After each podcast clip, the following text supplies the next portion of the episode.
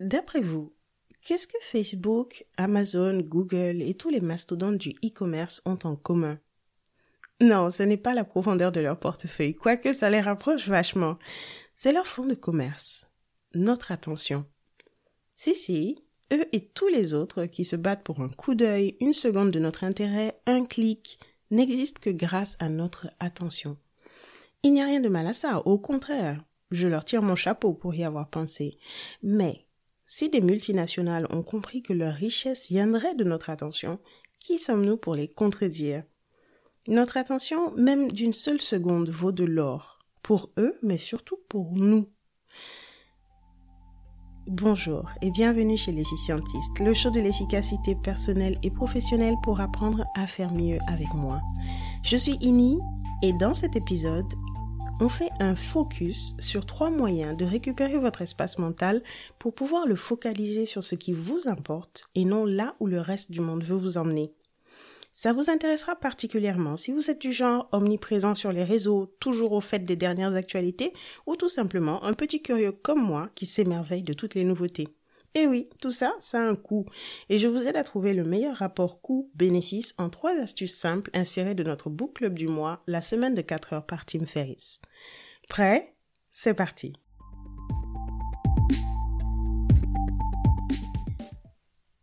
Avant de plonger tête la première dans les trucs et astuces de la semaine, à savoir comment regagner votre espace mental pour pouvoir le focaliser sur ce qui vous importe vraiment, mettons-nous d'abord tous d'accord. Combien coûte votre temps? Si je me réfère au book club du mois, on avait fait une extrapolation, une estimation pour une rémunération de 50 000 euros par an. Euh, ça correspondait à un coût, un taux journalier de 229 euros et un taux horaire de 28 euros. Tout n'est pas question d'argent, certes, mais c'est intéressant de se dire que le temps que je passe à flâner, à me laisser balloter de gauche à droite sur des informations qui finalement ne m'apportent pas grand-chose, peut être rationalisé, peut être calculé en coût.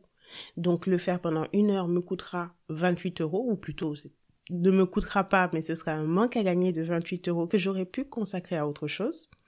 Le faire pendant une journée, vous savez ces journées qu'on dit ah, j'ai pas du tout été productif, ben ça me coûtera 229 euros, ainsi de suite. On peut aussi extrapoler par rapport aux publicités sur Google. Vous savez, ces premiers résultats qui sont marqués annonces ou sponsorisés, qui apparaissent lorsque vous faites une recherche et qui vous font parfois dévier de votre trajectoire. Un clic vers un site web sponsorisé vous proposant un super outil pour retrouver vos clés partout où elles se trouvent dans la maison, c'est super, n'est-ce pas? Ça pourra vous coûter 5 euros, 10 euros, 50 euros, voire plus en fonction de ce qui est proposé, plus le coût du temps que vous aurez passé à vous disperser. Soyons encore plus terre à terre. Le journal télé, c'est tout bête le journal télé fonctionne parce qu'il présente du sensationnel, parce qu'il vous donne une actualité que vous ne connaissiez pas. Les titres sont modélisés de sorte à faire un effet waouh, à vous arrêter lorsque vous passez devant la télé. C'est vendeur, c'est très bien. Mais qu'est-ce que ça vous apporte? Vous en sortez angoissé, potentiellement non fonctionnel pendant les deux heures suivantes. J'en veux pour preuve la période du Covid où pendant des jours, voire des semaines, nous avions des, des titres euh, sensationnels mais au sortir de ce journal télé, au sortir de cette heure, on n'a rien appris de plus, mais par contre on est complètement bouleversé et incapable de fonctionner pendant le reste de la soirée. Vous me direz, c'est important d'être informé. Oui, je suis d'accord. Mais à quel prix et de quelle façon? C'est là qu'intervient le concept de diète d'information. Il est directement corrélé avec notre recherche de productivité. On souhaite être productif. On veut aussi être informé. Très bien.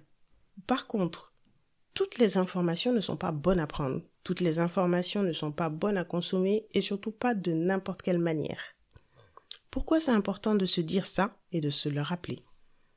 La plus grande richesse de notre ère est incontestablement l'information. C'est pas pour rien qu'on a parlé de révolution industrielle par le passé et maintenant on parle de révolution informationnelle. On va pas s'en plaindre, ça nous facilite vachement la vie, mais c'est aussi le premier fléau de productivité de l'homme moderne. Des infos fusent dans tous les sens, les codes sociaux se tordent pour attendre de vous que vous soyez joignable et connecté à tout instant. Pourquoi faire? Vraiment, posons-nous la question. À ce stade de notre cheminement ensemble, vous avez compris que le plus important n'est pas tout ce que vous faites, c'est de faire ce qui concourt à vos objectifs. Vous avez aussi compris qu'être intentionnel dans ce où vous passez votre temps est la clé vers le faire mieux, entre guillemets.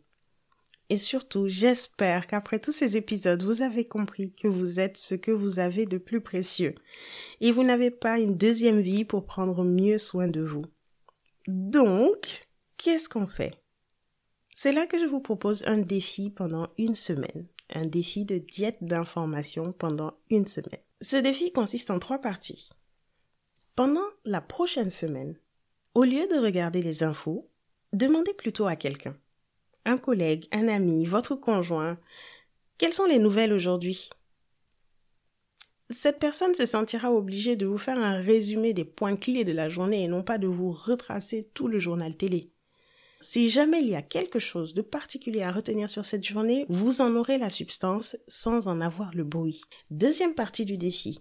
Au lieu de flâner sur les réseaux sociaux, Paramétrez les alertes sur un sujet qui vous intéresse, un sujet qui concourt à vos objectifs, peut-être en lien avec vos chronorêves dont on a parlé dans l'épisode 6, peut-être en lien avec euh, les, les tâches prioritaires que vous avez marquées dans votre time boxing.